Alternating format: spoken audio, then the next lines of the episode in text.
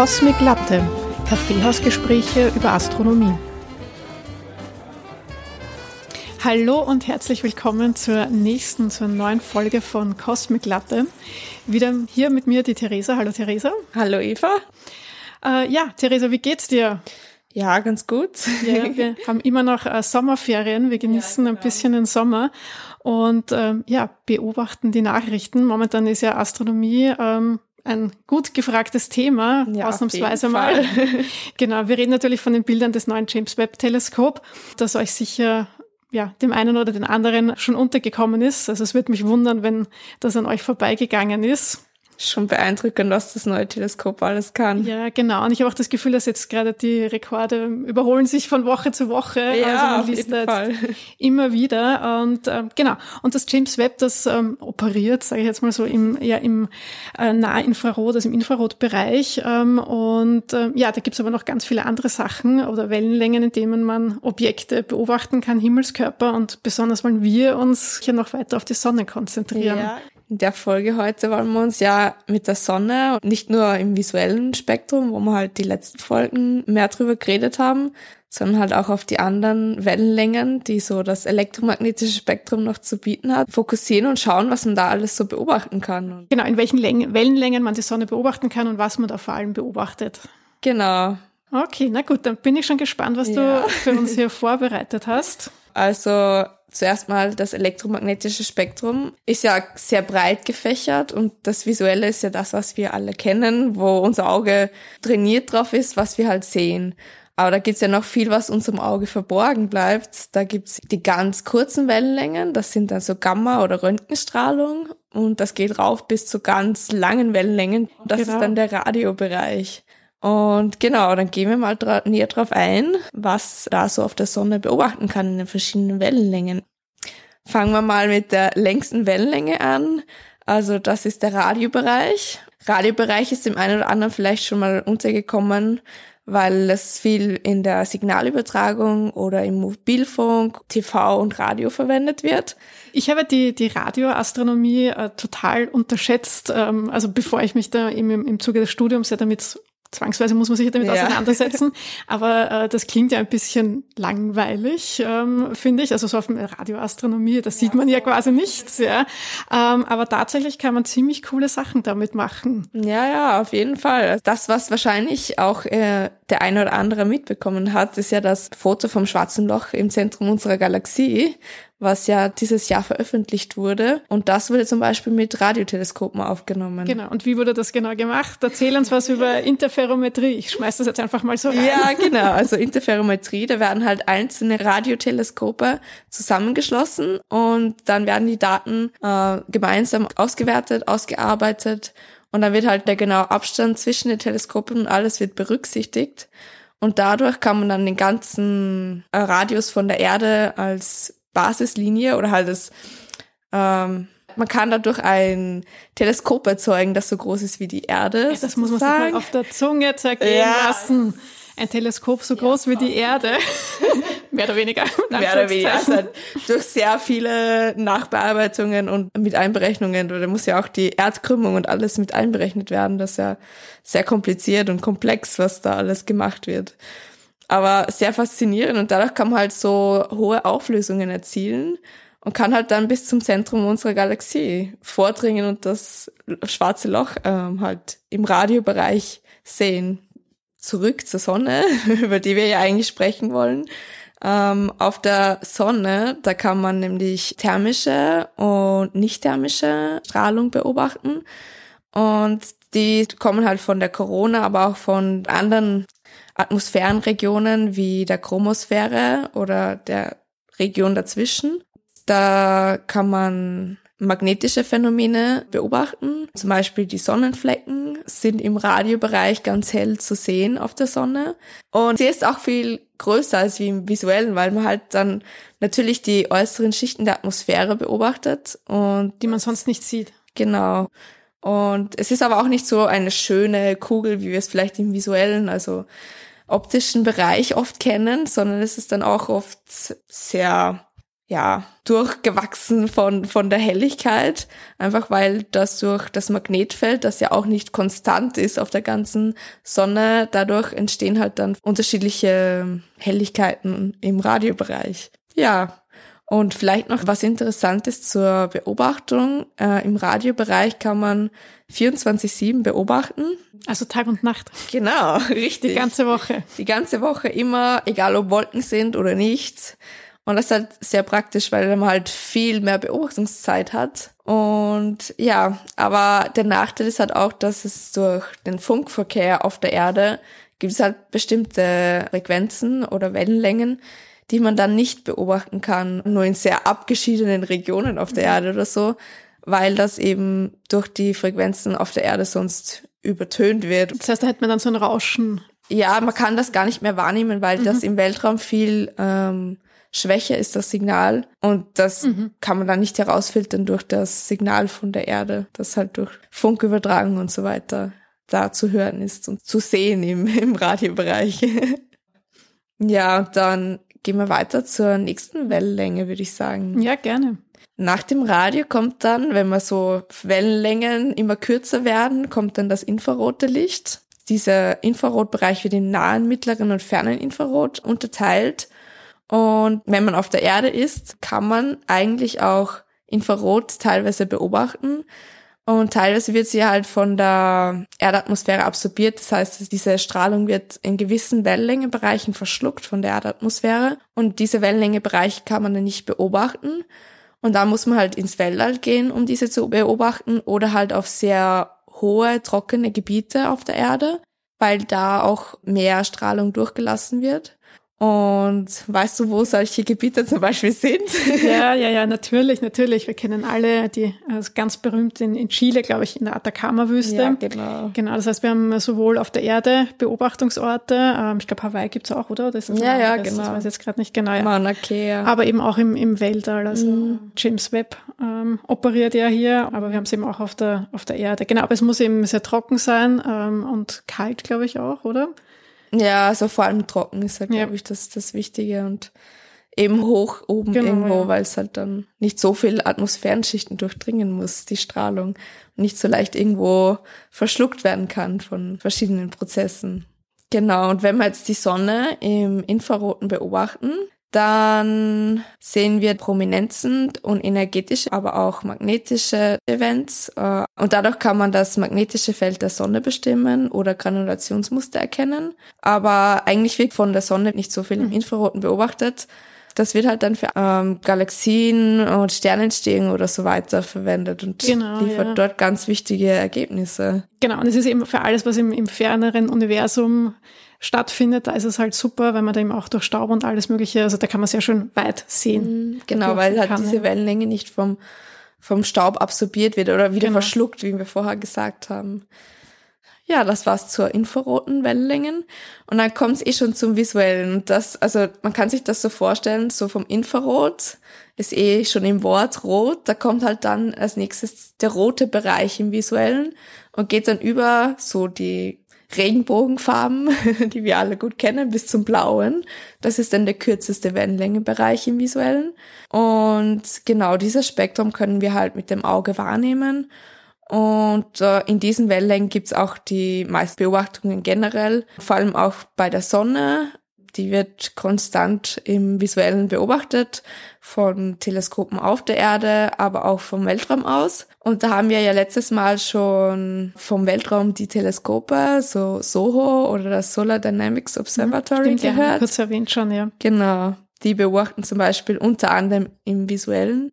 Und auf der Erde gibt's da auch ganz spezielle ähm, Teleskope, die die Sonne beobachten. Da muss man halt immer voll beachten, weil die Sonne so hell ist und das ja immer so sehr fokussiert wird auf einen Punkt, dass dann nichts kaputt wird oder irgendwie durchbrennt oder sonst was. Schon gut durchdacht, wie das äh, gebaut wird. Und da gibt's beispielsweise das Solar Vacuum Telescope oder das Swedish Solar Telescope oder Gregor oder die European Solar Telescope. Das sind alles Teleskope, die ausschließlich zur Sonnenbeobachtung äh, verwendet werden. Genau, und welche Phänomene wir jetzt da beobachten können, das sind zum Beispiel die Granulation auf der Sonne oder magnetische Phänomene wie Flares oder auch Sonnenflecken. Und da gibt's ja jetzt auch wieder einige, die man immer wieder beobachten kann. Und die vielleicht auch Hobbyastronomen, vielleicht ist der eine oder andere bei unter euch dabei, die werden das vielleicht auch schon mal beobachtet haben. Hast du das schon mal gemacht? Ja, habe ich schon mal. Ja, cool. ist ganz cool, wenn die Sonne mal irgendwie so ein bisschen interessanter wird. Und wenn man Strukturen und so erkennt. Also. Genau, wenn man da was sieht. Ähm, ja, genau. Und das ist aber auch ganz wichtig äh, für magnetische Aktivität und die Variabilität und wie wir besprochen haben, auch fürs Weltraumwetter. Da sind diese Beobachtungen halt sehr wichtig und dadurch konnte man halt auch den Carrington-Event zum Beispiel äh, vorhersagen und halt hat den Zusammenhang gesehen, weil der Herr Carrington das halt damals schon beobachtet hat mit einem visuellen Teleskop. Genau, das war ja dann der, der Startpunkt für die, generell für die Beobachtung für das ähm, Weltraumwetter Weltraumwetter, und für genau. Sonnenaktivitäten ja. und auch diesen Zusammenhang, dass das einfach auch Auswirkungen hier auf der Erde mhm. haben kann. Also das Carrington-Event nur ganz kurz zur Wiederholung, ähm, was da passiert ist. Da waren ja riesige Auswürfe und ähm, genau und der hat das eben beobachtet und hat dann eben auch festgestellt, dass sein Kompass, dass da die äh, die Nadel plötzlich gesponnen hat und hat diesen Zusammenhang festgestellt, dass diese ähm, Eruptionen auf der Sonne und dass dann eben diese Sonnenwinde und diese magnetischen Stürme eigentlich, ja, dass das dann, wenn es auf die Erde trifft, dass das halt auch Auswirkungen haben kann. Ja, ja genau. Vielleicht kannst das du besser formulieren. Na, du hast es super formuliert. Und, okay. Und wer es genau wissen will, soll sich einfach die erste Folge nochmal anhören. Oh ja. Da haben wir das ausführlichste erklärt. Das stimmt, ja.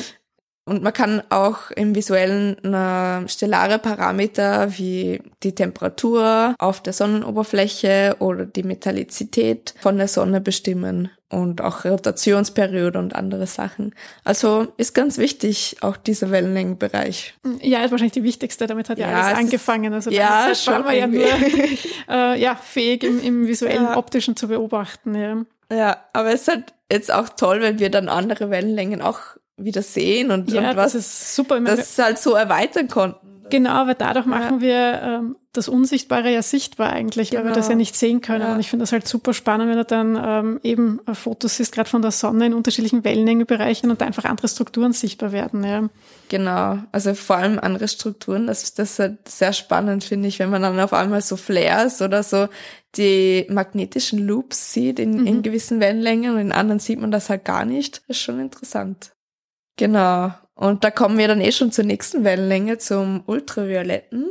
Das schließt dann genau an das blaue Wellenlicht an. Und das sind dann schon sehr kurze Wellenlängen, wo halt äh, hochenergetische Prozesse stattfinden. Und da kann man zum Beispiel eben solche magnetischen Loops äh, erkennen.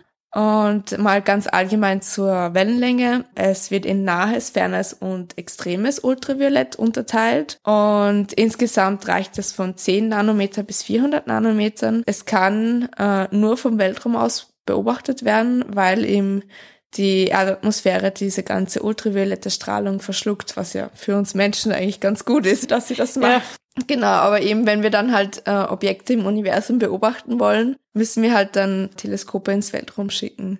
Und da ist vor allem SOHO und das Solar Dynamics Observatory ähm, sind da ganz wichtig im Ultravioletten zur Sonnenbeobachtung. Wenn man was anderes beobachten will, dann kann man, gibt's wieder andere Teleskope, die drauf spezialisiert sind. Und die Phänomene, die man dann beobachten kann, das sind äh, auch wieder so Flares. Da sieht man halt vor allem Phänomene, die bei hohen Temperaturen stattfinden. Und da kommen wir dann schon wieder zur Chromosphäre und Corona, also den äußersten Schichten der Sonnenatmosphäre, wo die Temperatur sehr hoch ist. Und das war es eigentlich zu dieser Wellenlänge. Jetzt kommen wir eh schon zur letzten. Das ist dann die Röntgenstrahlung. Die ist dann sehr hochenergetisch und die kann ebenfalls nur vom Weltraum aus beobachtet werden, weil eben die Atmosphäre wieder alles verschluckt von dieser Strahlung. Wenn man jetzt so ein Instrument anschaut, ist das auch ganz anders aufgebaut wie ein Teleskop, das im optischen Bereich arbeitet. Die Spiegel und so kann man sich gar nicht mehr so vorstellen, wie man so ein, eine Vorstellung von einem Teleskop halt irgendwie hat. Ähm, und da gibt's halt irgendwie so drei, vierfach verschachtelte Spiegelsysteme, und das sieht dann so aus wie so langgestreckte Zylinder, die so ineinander geschachtelt sind. Und die haben halt ein sehr reflektierendes Material. Ja, das ist ja auch super spannend, warum die Teile so ausschauen, wie sie ausschauen. Also das, ja, ja, das klar. Gründe, ja. genau. Das arbeitet dann ganz anders. Zur Wellenlänge, da gibt's wieder die weiche und die harte Röntgenstrahlung. Die harte Röntgenstrahlung sind wirklich das ganz, die ganz kleinen Wellenlängen und sehr hochenergetische Prozesse. Und die Teleskope, die man in der Vergangenheit im Röntgenbereich eingesetzt hat, das ist beispielsweise das Chandra X-Ray Observatory, das XMM Newton. Äh, die wurden beide 1999 gestartet und haben schon viel beobachtet im Röntgenbereich und wichtige Ergebnisse geliefert. Ja, im Röntgenbereich bin ich auch wieder froh, dass man das nur im Weltraum beobachten ja. kann. Weil sonst hätten wir, also ja, ich glaube, das äh, wäre wahrscheinlich Leben gar nicht möglich auf der Erde, wenn das nicht ja. absorbiert werden würde, also verschluckt werden würde. Ähm, aber das ist ja auch ein Aspekt, eben wie du jetzt gesagt hast, also UV und Röntgenstrahlung, das kann ich eben nur im Weltraum beobachten. Und das ist halt auch, das muss man sich auch mal überlegen, was das eigentlich auch für ein Fortschritt war in der Wissenschaft, in dem Moment, wo wir fähig waren, diese ganzen Teleskope einfach zu bauen und ins Weltall zu schicken, ja, ja damit eben wirklich auch ähm, Untersuchungen und Forschungen zu machen in einem Bereich, in einem Spektrenbereich, der uns vorher einfach so nicht zugänglich war. Ja. Also das, ähm, das war dann quasi so ein ja, was für ein Schub einfach auch an Erkenntnissen damit einhergekommen ist, ja, und was das für die Forschung bedeutet hat. Und das ist, ich finde es auch eine tolle Leistung, dass wir, ja, auf jeden also Fall. mich fasziniert auch die Technik natürlich dahinter, ja, ja ähm, dass wir das machen können. Aber natürlich auch vom wissenschaftlichen Standpunkt her finde ich das super, dass, mhm. Ähm, dass wir das machen können, ja. Voll. Ja, und ich, ich hoffe, dass das da noch mehr Forschung in die, die Instrumente selber auch gesteckt wird. Und es wäre schon auch cool, wenn wir da irgendwann mal ein Teleskop haben, das uns auch so tolle Bilder wie das James Webb liefert, mhm. nur halt in einem anderen Wellenlängebereich. ja. Gut, aber bis dahin ist man mit dem James Webb, glaube ich, auch recht glücklich. Ja, klar. Na, das ist schon super, was das, äh, was das abliefert, ja. Ja, auf jeden Fall. Ja, genau, aber ich habe ja noch gar nicht erzählt, was die Sonne, was man auf der Sonne halt so in den Wellenlängen ja. beobachten kann. Entschuldigung, ich bin da voll reingekrätscht gerade. Kein Problem, kann ich ja noch erzählen. Wir haben ja eh noch Zeit. Genau, ja, ja. ähm, genau, also es ist, da kann man auch halt die Corona, also die ganz äußerste Schicht und äh, viel wieder mit magnetischer Aktivität und die schönen magnetischen Loops, die man so immer wieder sieht, die Bögen, kann man da in diesem Wellenlängenbereich auch gut beobachten. Und ja, also wie auch schon im Ultravioletten sind das sehr hohe Temperaturen und diese Temperaturen können äh, bis zu Millionen von Graden erreichen. Und das ist eben dann in den äußersten Schichten von der Sonne. Genau. Genau. Ähm, jetzt habe ich eine Frage. Äh, wie tief kann ich reinschauen in die Sonne? Also bis zu welcher Sphäre oder bis zu welcher Schicht kann ich da eigentlich mit, mit verschiedenen Wellenlängen oder mit Beobachtungsinstrumenten Instrumenten vordringen? Also es ist, soweit ich das weiß, ähm, dass man, also die Photosphäre im optischen auf jeden Fall ist halt so die tiefste Schicht, aber man kann auch ein bisschen tiefer gehen ja, das ist dann alles wieder ein bisschen komplizierter, wo man verschiedene Wellen in der Sonne beobachten kann, kann und verschiedene Moden und so weiter. Genau, ja. Und dadurch hat man auch Informationen über das Innere der Sonne und ihren Aufbau halt genau. erlangt. Ja, ja, ja, stimmt. An das habe ich jetzt gar nicht gedacht, ja, also dass man ja quasi so wie Sonnenbeben beobachtet, also das ja, genau, so wie. Erdbeben, also genau. die seismischen, unter Anführungszeichen seismischen Aktivitäten ja. da misst. Stimmt genau, ja, ich glaube, das ist das Tiefste. Ja, und, und jetzt haben wir uns ja auch durch die ganzen Wellenlängen so durchgearbeitet und mal geschaut, was man da alles beobachten kann und das, ja, was wir so sehen, eigentlich uns viel verborgen bleibt im visuellen Auge. Und ja, man kann durch, durch diese neuen Wellenlängen ähm, viele neue Erkenntnisse über physikalische Phänomene gewinnen. Und das ist ein super Fortschritt, was wir da gemacht haben.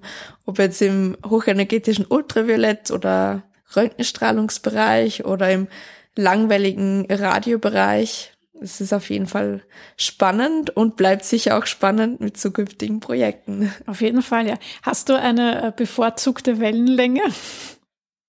Boah.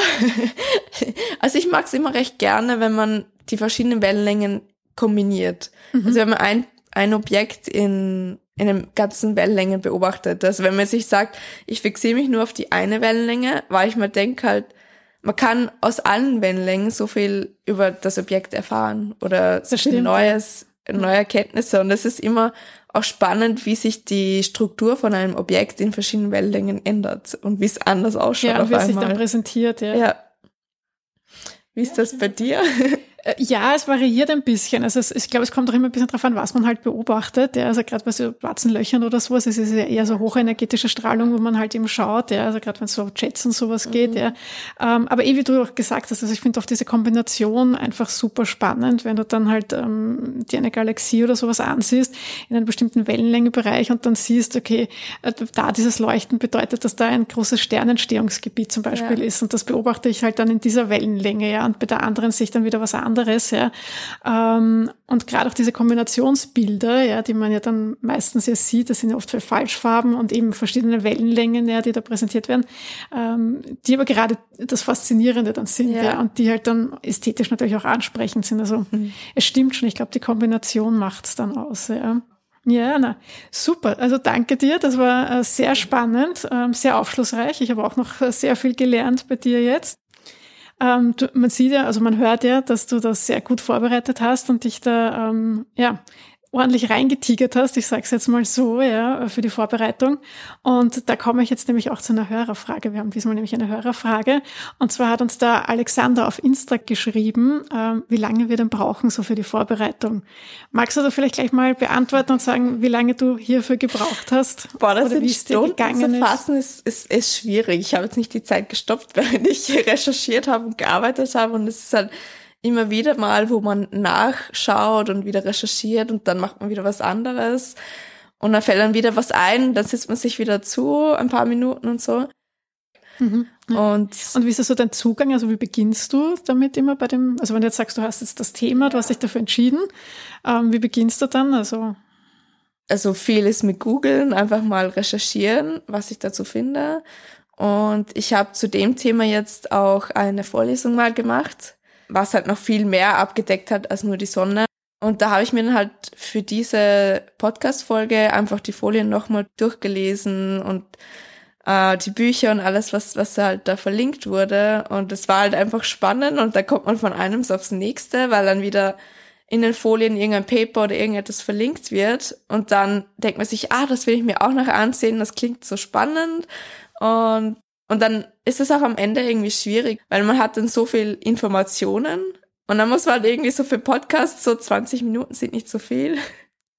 Ja, ja, ja, eh, ne, mir geht's, also ich weiß nicht, wie es dir da geht, aber ich unterschätze es auch immer ein bisschen. Ich denke mir dann immer so, ach, das mache ich dann schnell irgendwie. Ja, ähm, voll. also unter Anführungszeichen schnell, weil man halt denkt, man hat da eh schnell die Infos zusammen, in dem Sinne schnell. Und äh, aber es braucht bei mir dann auch immer länger als gedacht. Ja. Ja.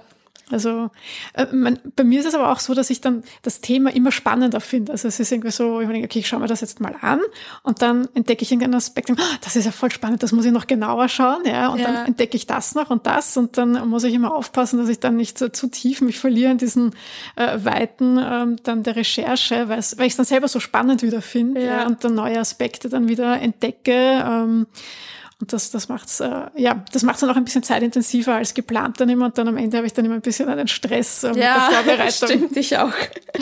Aber ich glaube, also ein paar Stunden kann man schon sagen, dass es Ja, also für mich sind es schon einige Stunden eigentlich.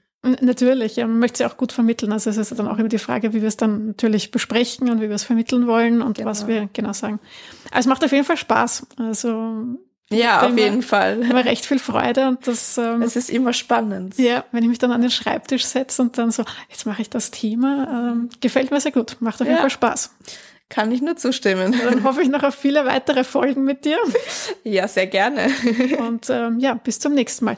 Und wenn ihr auch noch Fragen an uns habt, also ihr könnt uns jederzeit auch über unsere E-Mail-Adresse kontaktieren ähm, oder eben auf Instagram und Twitter sind wir auch ähm, erreichbar Genau. zu finden unter Cosmic Latte. Und ihr könnt uns auch gerne Fragen zum Inhalt stellen, falls da noch was unklar ist.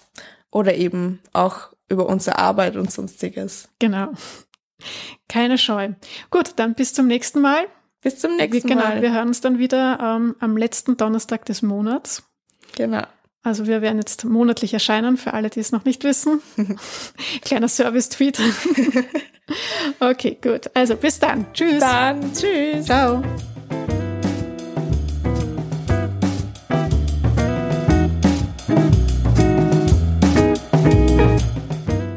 Diesen Zusammenhang, also das ist wirklich dieser geomagnetische Eisblödsinn. Oder das XXM Newton, das XMM Newton